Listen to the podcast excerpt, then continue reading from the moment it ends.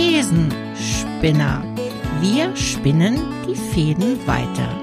Ein Podcast mit Michael Wolf und Kerstin Niermes. Hallo Kerstin, hier bin Hallo ich Michael. wieder. Wir sind wieder hier, ja. Mhm. Du, gleich bevor du loslegst, äh, ich habe das mal wieder mal keine These dabei. Auch wenn es vielleicht schmunzeln musst.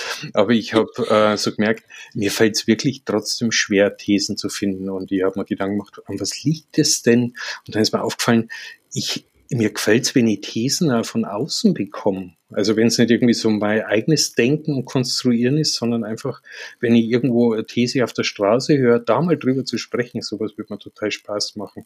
Und da ist mir dann gleich die Idee, komm, Mensch, das wäre doch toll, wenn uns so Zuhörer einfach manchmal so eine These zur Verfügung stellen würden. Und Mhm. so ist heute mein Anfang. Ja, finde ich super die Idee. Also man könnte, wir könnten jetzt quasi die unsere Zuhörer aufrufen, uns doch Thesen zu schicken.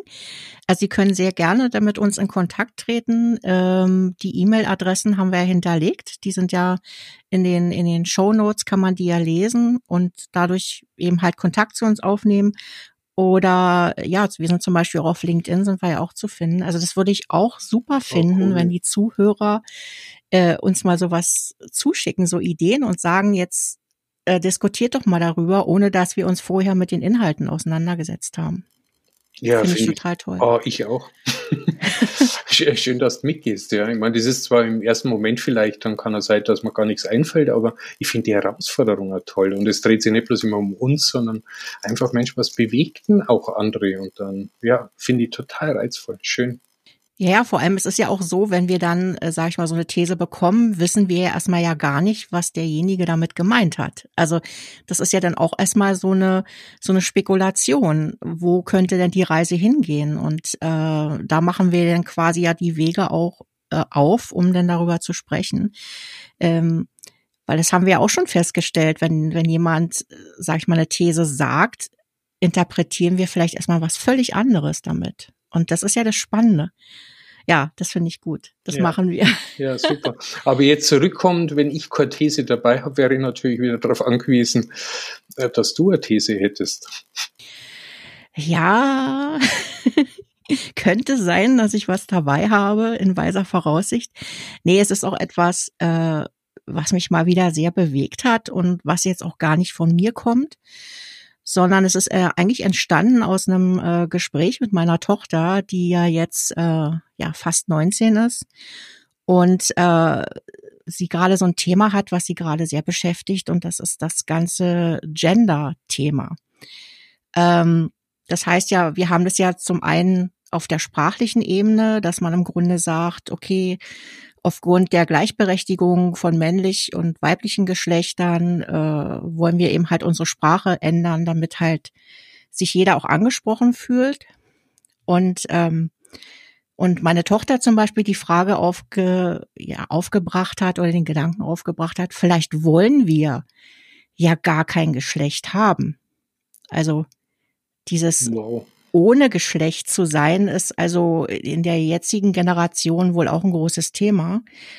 Und ähm, ja, und im Zuge dessen habe ich mir so gedacht, okay, dieses, dieses Gendern wirft eigentlich eine ganz zentrale Frage der eigenen Identität auf. Ähm, was dann auch die heutige These wäre, wo ich dann gern mit dir drüber sprechen würde, weil es auch mal so was ganz anderes ist. Was hältst du denn davon? Ja, finde ich auf jeden Fall sofort inspirierend nachdenken zu wollen und dockt äh, auch schon an einem Punkt an, dass ich mich ertappt fühle, dass ich solche Gedanken auch schon des Öfteren mal gehabt habe. Mhm. Also von mit was ist das Geschlecht oder Geschlechterrolle verbunden? Und äh, zwei Bewegungen. Also wenn man jetzt glaubt, dass jemand anders was vorhat, äh, warum will man Geschlechter wegbekommen?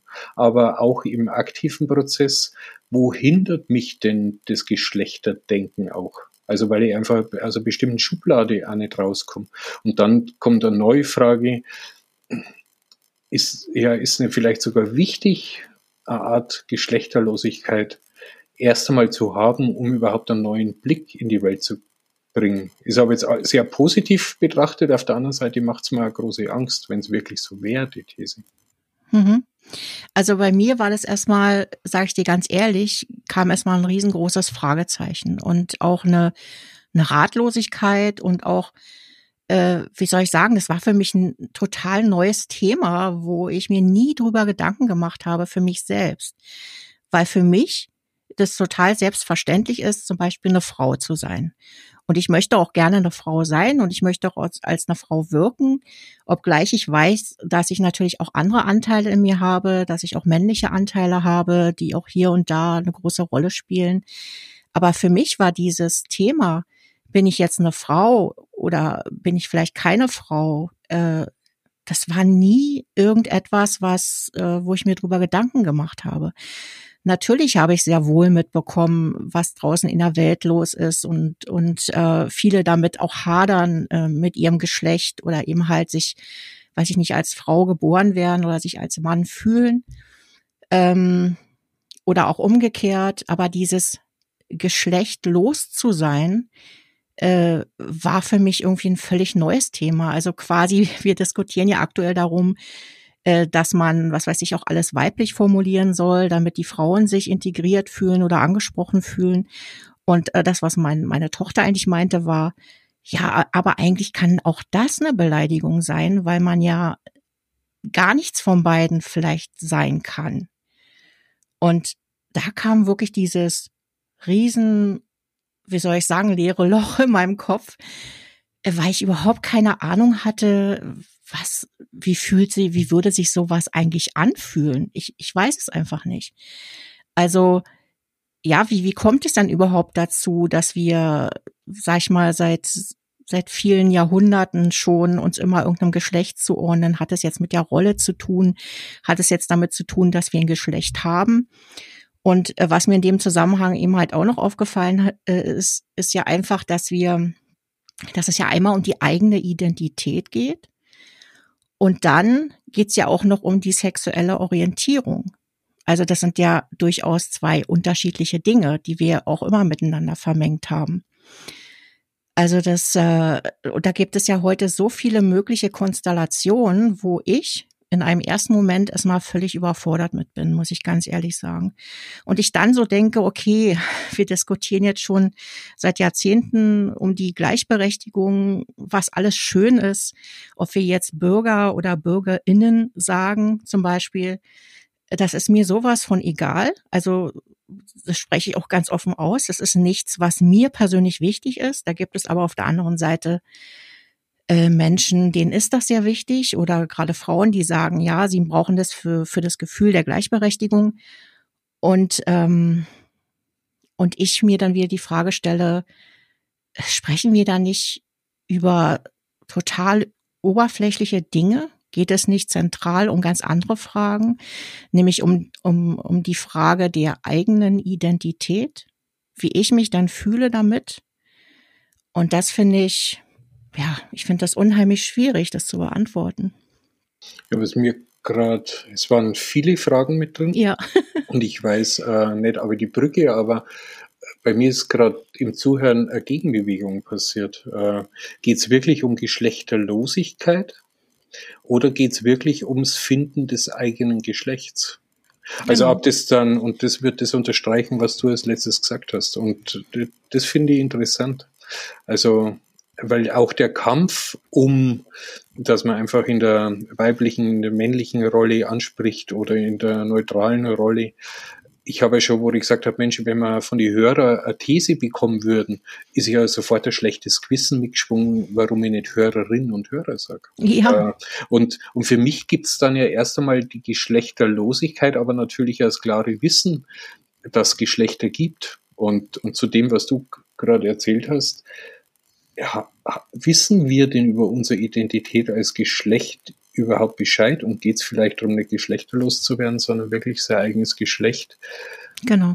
zu finden und noch mehr wirklich auch wieder die Unterschiedlichkeit drin auch kennenzulernen. Ich würde nicht sagen akzeptieren, sondern erst einmal die Fremdartigkeit der unterschiedlichen Geschlechter kennenzulernen und dann gehe ich noch einen Schritt weiter, nicht in der Zuordnung, dass ein bestimmtes Verhalten automatisch einem Geschlecht zugeordnet wird. Ja, genau. Und es ist einmal das Verhalten, dass man das nicht einem Geschlecht zuordnen muss, zwingt. Und dann, was äh, ich eigentlich noch sagen wollte, was ich wichtig finde, ist, dass man einmal die eigene Identität, die kann ja männlich, weiblich, geschlechtlos. Ich wollte jetzt nicht dahin, dass man sagt, wir müssen jetzt alle geschlechtslos oder geschlechtlos werden, sondern dass man einfach die eigene Identität was ja schon herausfordernd genug ist, die zu finden im Laufe des Lebens, einfach mal auch trennt von der sexuellen Orientierung. Und, und das wird auch sehr, sehr oft in einen Topf geworfen. Und das hat, das eine hat mit dem anderen überhaupt nichts zu tun mitunter.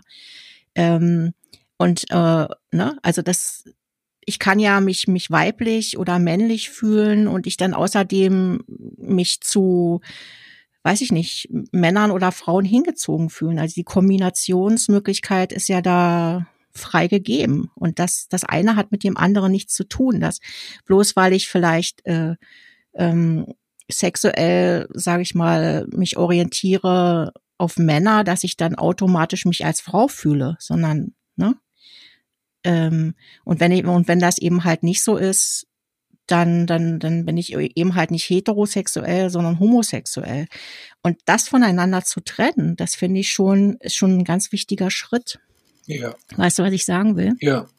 Die, die, die, die Trennung ist überhaupt, die ist auch daher wichtig, um mich überhaupt selbst definieren zu können. Also es gibt ja oft so den Wunsch, äh, neue Wege zu gehen oder irgendwie anders zu denken oder die, die Diversität zuzulassen. Aber mhm. wie soll das gelingen, wenn solchen Rollenbildern in Form ja. Geschlecht ist ja auch eine Rollenzuordnung. Absolut. Und klar, biologisch äh, gibt es nochmal eine andere Bedeutung der Verschiedenheiten der Geschlechter. Aber wir, ich erlebe schon, dass wir es häufig auch als Definition von einer Rolle haben. Und, und wir versuchen ja auch gesellschaftlich aus den Rollen irgendwie rauszukommen, indem wir uns erweitern oder dass wir die Räume, die Rollenräume größer machen. Aber dennoch findet ja häufig einmal wieder Zuschreibung äh, zu der Rolle als Geschlecht statt.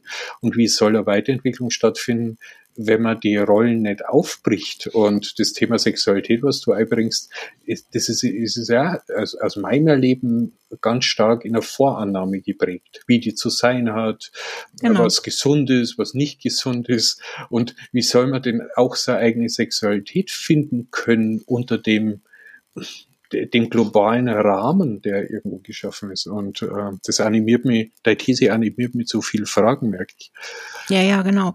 Und äh, wie gesagt, diese Rollen, dieses Rollenthema, das würde ich auch ganz gerne nochmal aufgreifen wollen, weil das ist, wir ja auch noch wirklich die klassische Generation dafür sind, die noch wirklich in Rollen aufgewachsen und erzogen wurde und uns ja noch gesagt wurde, äh, was weiß ich, als, als kleiner Junge, wenn du dann irgendwie weinst, dann hieß es ja gleich, ja, du bist dann kein, kein Kerl, ne? Wenn du jetzt weinst, dann, dann ist es, das machen nur Mädchen, nur kleine Mädchen, aber keine, keine Jungen, keine starken Jungen. Also so sind wir ja im Grunde noch aufgewachsen. Und äh, das ja im Grunde auch dazu geführt hat, dass man an der einen oder anderen Stelle einfach seine eigenen Emotionen ähm, gelernt hat zu unterdrücken und äh, ne, in der, in der Gesellschaft ähm, ja, man quasi auch äh, ausgelacht wurde oder diskriminiert wurde, wenn man eben halt äh, diese Rolle nicht erfüllt hat, nämlich des Jungen oder des Mädchens. Also das ist ja etwas, was ich noch sehr, sehr stark aus meiner Grundschulzeit kenne. Ähm, ne, wo, äh, wo man regelrecht ja auch noch gedrillt wurde, diese Rollen zu erfüllen. Ich kenne sogar, entschuldige, aber das, äh, du hast gerade wieder Geschichte mir aufgelöst, so von früher. Das ist, das war eigentlich auch eine Rollengeschichte. Das heißt, äh, ich habe, das hat eine Klassenfunktion, so praktisch so die, die Jungs gegen die Mädchens und die Jungs war, haben ein eigenes Verhalten gehabt und die Mädchen. Und mhm. unter Jungs, ähm, ich, ich habe irgendwie so beide Rollen, beide Gemeinschaftsformen interessant gefunden als Gesamtes und habe mich halt zwischen Jungs und Mädels auch hin und her bewegt. Und die Jungs haben sie dann öfters lustig gemacht über mich, weil ich mich dann manchmal weicher verhalten habe und dann haben sie mir so heute würde ich sagen, sie haben mir erklärt, wie ich denn in der Gruppe Jungs zu funktionieren habe und wie ich denken ja. und fühlen soll. Und wenn ich das nicht gemacht habe in der Gruppe, dann hat schon mal ein Lachen, Verspotten, also einfach so Wege, wie man irgendwie aus der Situation rauskommt und wie man einen anderen irgendwie zeigt, er soll sich doch anpassen.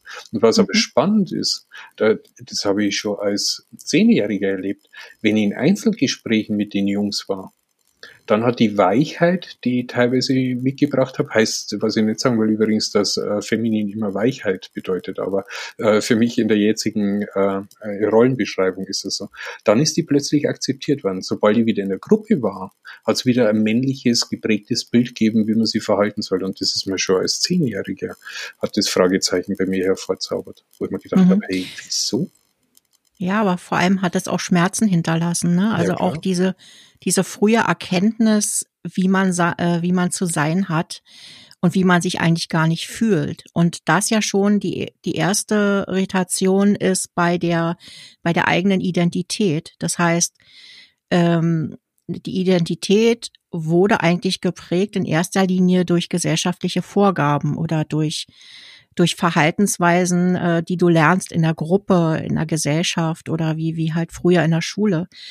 Und äh, mir ist im Zuge dessen jetzt auch gerade äh, so eine, ja, wie soll ich sagen, so eine Lebensphase von mir äh, wieder in den Sinn gekommen, wo das auch gravierend auf den Kopf gestellt wurde, ähm, weil der Klassiker ist eigentlich die Rolle einer alleinerziehenden Mutter, ähm, die dann so plötzlich mehrere Rollen zu erfüllen hat. Das heißt, du hast auf der einen Seite dieses äh, Versorgen des Kindes, also dafür auch verantwortlich zu sein, dafür Sorge zu tragen, dass irgendwie Geld reinkommt, dass du dein Kind ernähren kannst und auf der anderen Seite dieses Fürsorgliche, dass du dafür Sorge tragen musst, dass dein Kind irgendwie ordentlich aufwächst, äh, die Möglichkeit hat, Sachen zu lernen, äh, Geborgenheit und Liebe erfährt und ähm, ja, um eben halt, sage ich mal, ein bisschen ähm, sorgenfreier aufzuwachsen, wie man das vielleicht selber kennt. Und ich in dieser Phase, also gerade wo meine Tochter sehr, sehr klein noch war, sehr, sehr oft an meine Grenzen gekommen bin äh, mit meinen unterschiedlichen Rollen und ich manchmal das Gefühl hatte, oh, ich habe irgendwie das, ja, ich fühle mich jetzt gerade so, als als hätte ich nur, wäre ich nur so, so in, in so einer männlichen Energie unterwegs, weil dann irgendwie gerade der, der Versorger im Vordergrund stand und es mir dann ganz, ganz äh, schwer gefallen ist, äh, mich wieder umzustellen auf dieses sanfte, fürsorgliche. Und ähm, ich glaube, dass man in so in solchen Lebensphasen ähm, genau diese, diese Grenzen auch erfährt und sich dann teilweise auch die Frage stellt, wozu brauche ich eigentlich diese Grenzen? Wieso kann das nicht irgendwie so ineinander fließen und, und selbstverständlich sein? Aber das kommt eben halt daher, dass man es anders gelernt hat, also dass man anders aufgewachsen ist. Und ähm, das eigentlich dann nachher der Grund ist, der irgendwie so, ja, wie soll ich sagen, die Sache schwer macht und dann auch zu, zu inneren Konflikten führt. Also so, so habe ich das zumindest kennengelernt. Was, was werden mal als, äh, als, als Experiment, wie, werden, wie wären wir denn als Gesellschaft und als Menschen, wenn wir wirklich geschlechterlos wären? Also da, ich habe mir, ich, ja, ich bin da so ein bisschen ratlos, weil ich habe keine Ahnung, wie sich das anfühlt, geschlechterlos zu sein.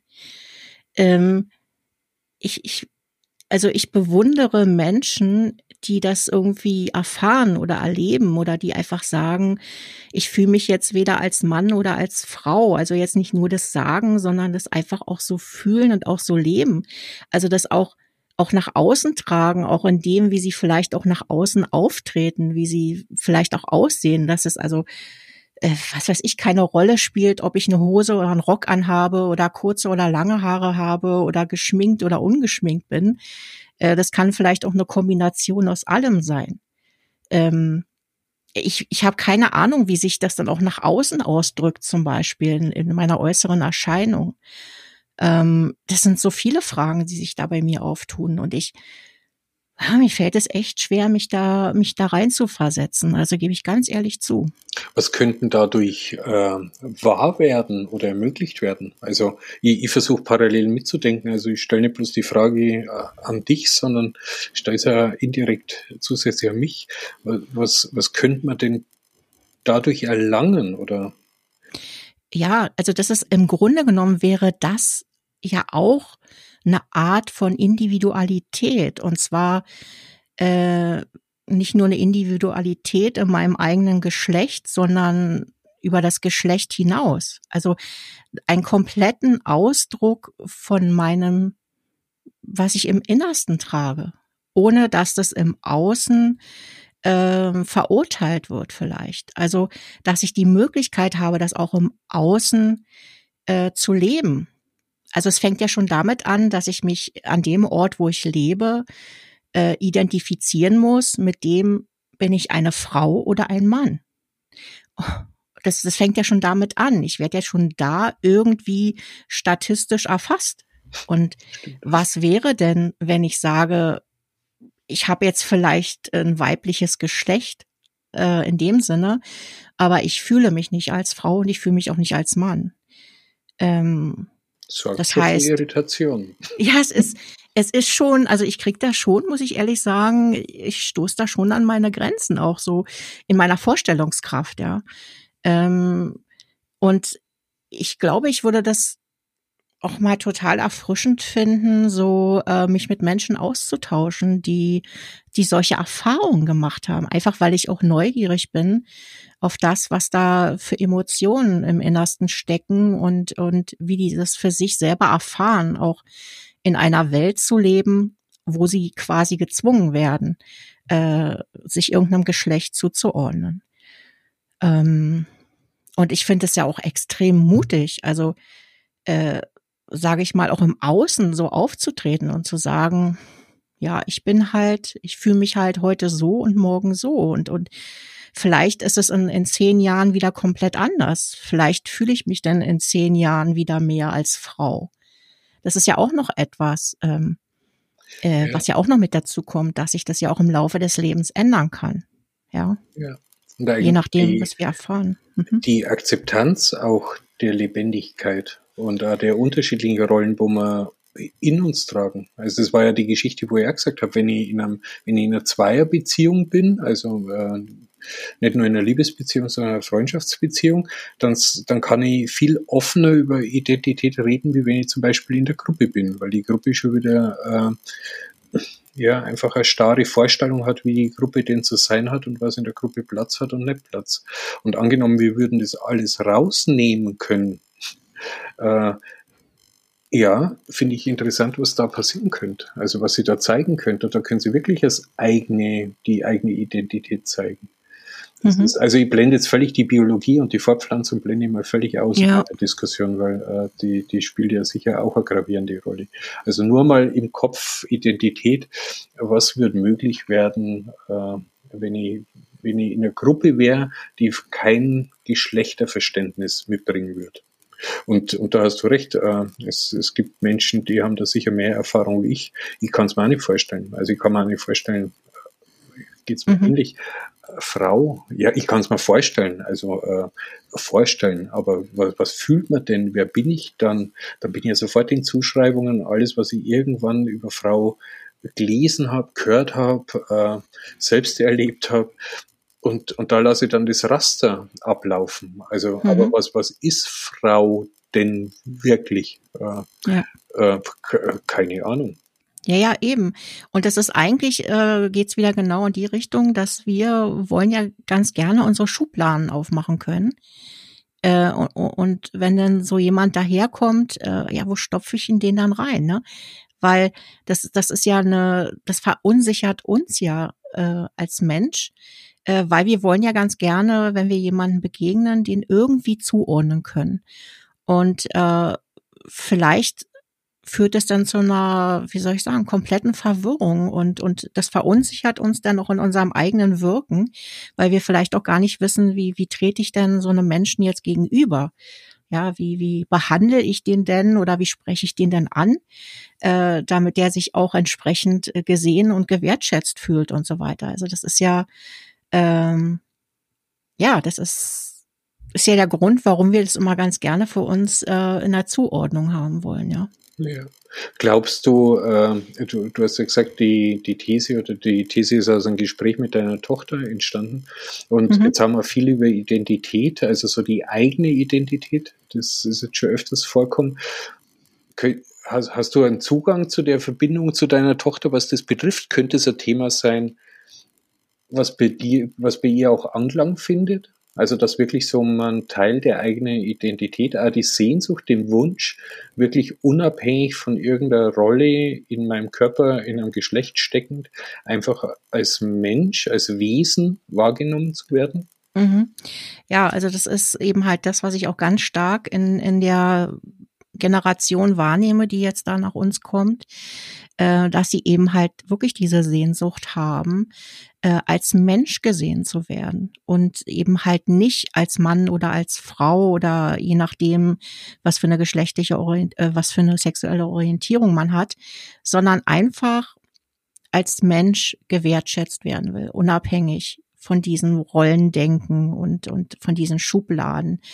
Und dass es im Grunde dann auch völlig unabhängig davon ist, äh, wie soll ich sagen, äh, wo ordne ich den jetzt ein und was empfinde ich denn jetzt auch für diese Person? Ne? Also wir brauchen das ja auch ganz oft, um uns, wie gesagt, selber zu orientieren.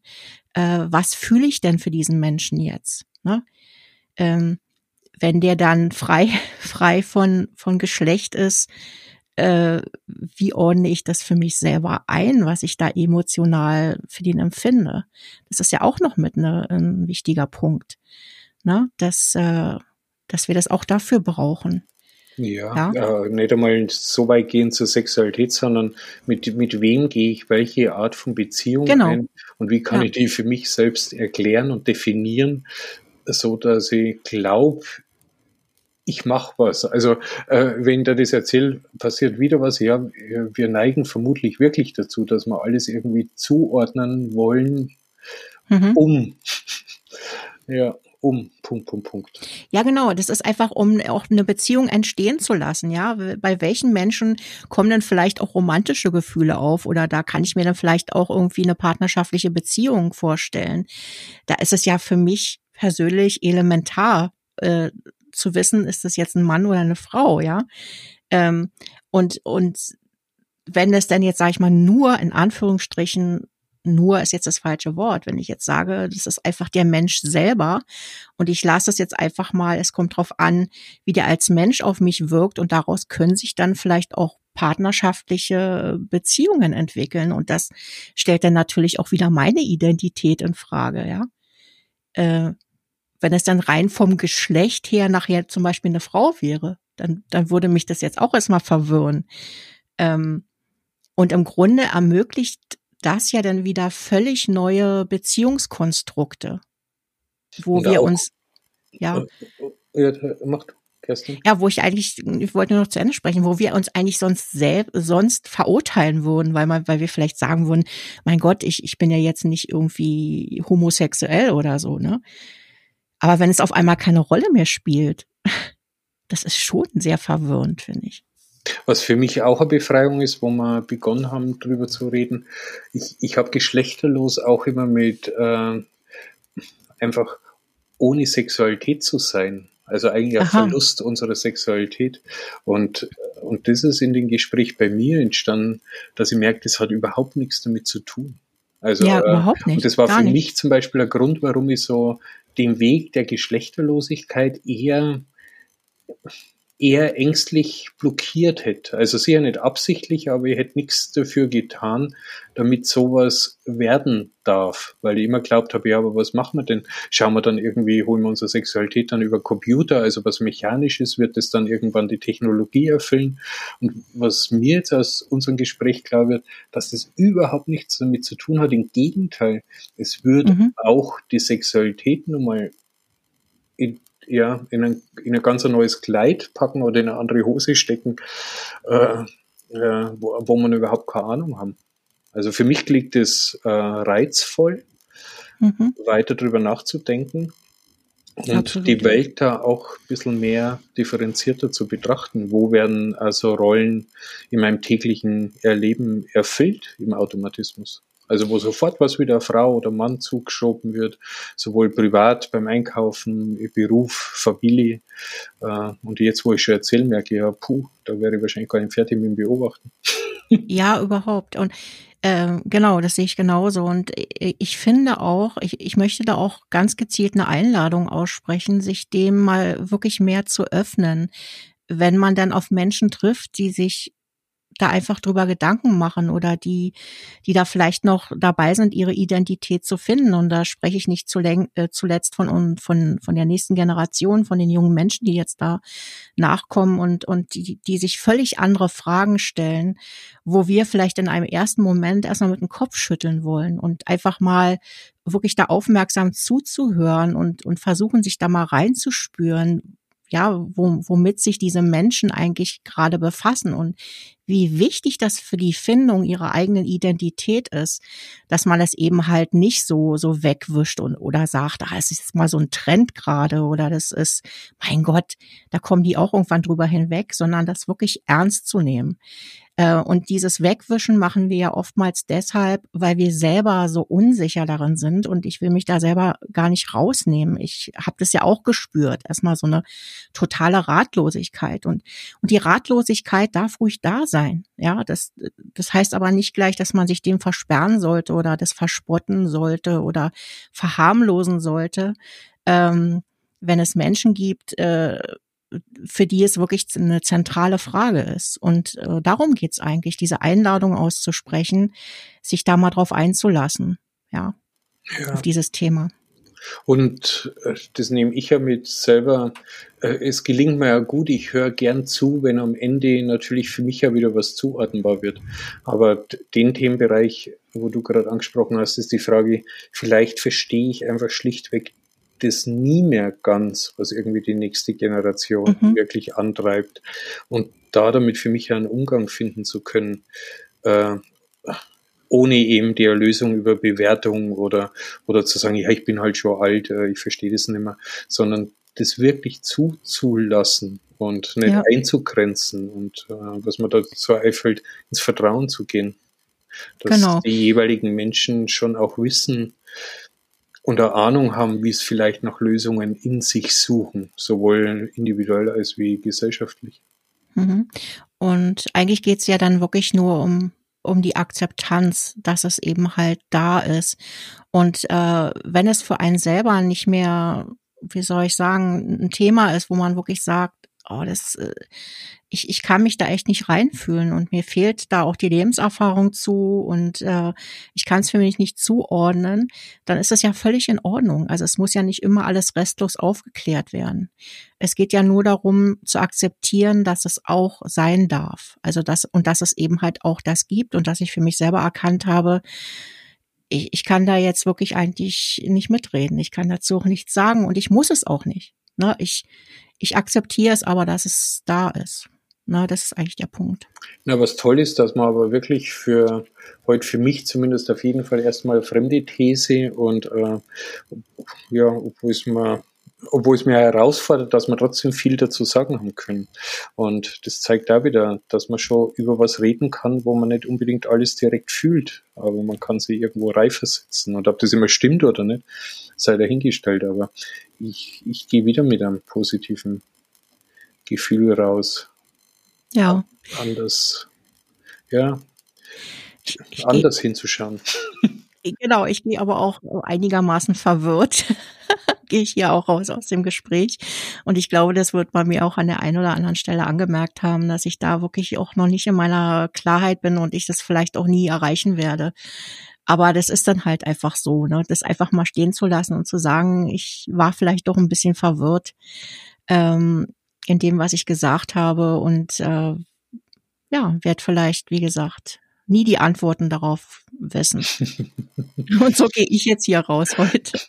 Ja, wunderbar. So, ja, ja, echt. Es macht Spaß über fremde These. Äh, nachzudenken. Ja, Jetzt nur ja vor allem. Ende, ja. Äh, mhm. Vor allem ist es auch noch so ein bisschen, ähm, kommt man da auch so ein bisschen mehr noch aus seiner Komfortzone raus, ja. weil es manchmal dann vielleicht auch so Themen sind, wo man sagt, oh ja, eigentlich kenne ich mich damit gar nicht so aus. äh, also wie bei diesem Thema jetzt auch. Ich bin da jetzt nicht super toll informiert oder so. Ähm, und äh, ansonsten neigt man ja dann leicht dazu, sich halt so Thesen rauszupicken, wo man vielleicht gerade so sich mit auseinandergesetzt hat. ja. Und deswegen kann ich nur unsere Zuhörer nochmal aufrufen, uns doch gerne Thesen zuzustellen, ähm, damit wir dann wieder so ahnungslos unterwegs sind wie heute. Genau, und uns völlig verwirrt fühlen und uns denken, oi, oi, oi was haben wir denn da alles gesagt? Ja.